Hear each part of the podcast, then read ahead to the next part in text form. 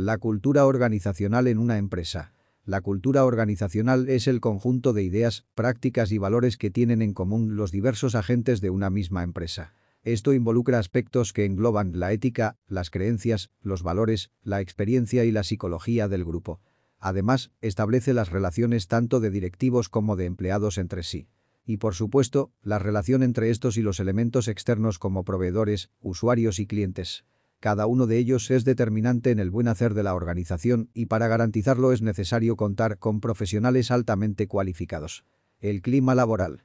La organización está presente en todas las actividades de las personas agrupadas socialmente. Específicamente, en el ámbito laboral, se ha convertido en la principal línea de análisis del comportamiento organizacional. Es por ello que a partir de esta se rige el actuar de los distintos miembros de una empresa, pero no necesariamente es evidente, pues representa los valores no escritos del grupo. Cuestiones como la ética, los objetivos y metas, la visión y misión de una empresa, así como los límites y permisos de las relaciones, colaboran para formar un espíritu colectivo y así determinar el clima laboral. Este está compuesto por dos niveles de materialización. El primero es propiamente la serie de aspectos palpables. Por ejemplo, las reglas de vestimenta, protocolos, jerarquías, códigos y formas de comunicarse en un espacio laboral. El segundo es el más profundo y compete a las ideas, pensamientos, creencias, procesos.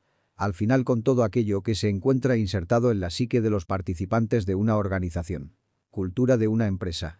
Las diversas estrategias que una empresa emprenda para desarrollar sus actividades se verán determinadas por la cultura organizacional de esta si este conjunto de valores está acorde con las prácticas elegidas para lograr una meta, los resultados serán favorables.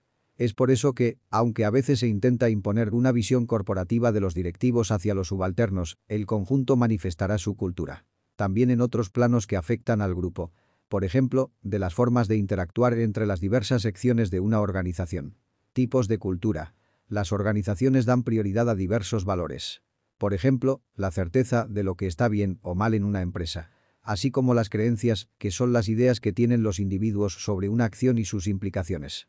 Esto variará de acuerdo con los objetivos que pretende conseguir la empresa. Necesariamente no tiene por qué tener fines económicos, sino de creación de identidad o fomento a cierta filosofía laboral.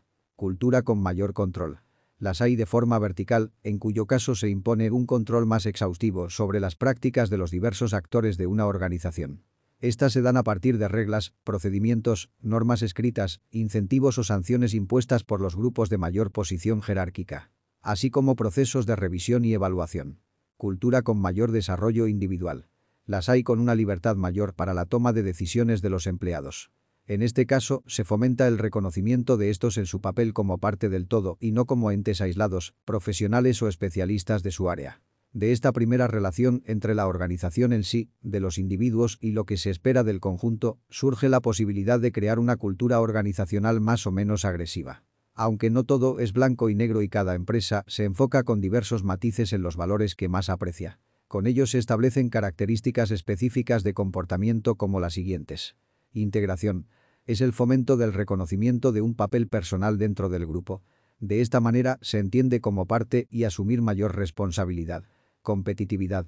Es la capacidad que tiene cada integrante del conjunto para llevar su trabajo a óptimas condiciones y merecer reconocimientos. Por ejemplo, ascensos o incentivos. Trabajo colaborativo. Es la posibilidad de cada individuo de colaborar en el grupo una vez que se ha integrado a él, independientemente de las labores propias o el área de trabajo asignada. Resoluciones de conflicto. Se trata de la forma en que los procedimientos del grupo permiten dar solución a problemas. Estos son tanto personales entre empleados como de ejecución e intervención en las prácticas laborales. Niveles de comunicación relacionados directamente con el punto anterior.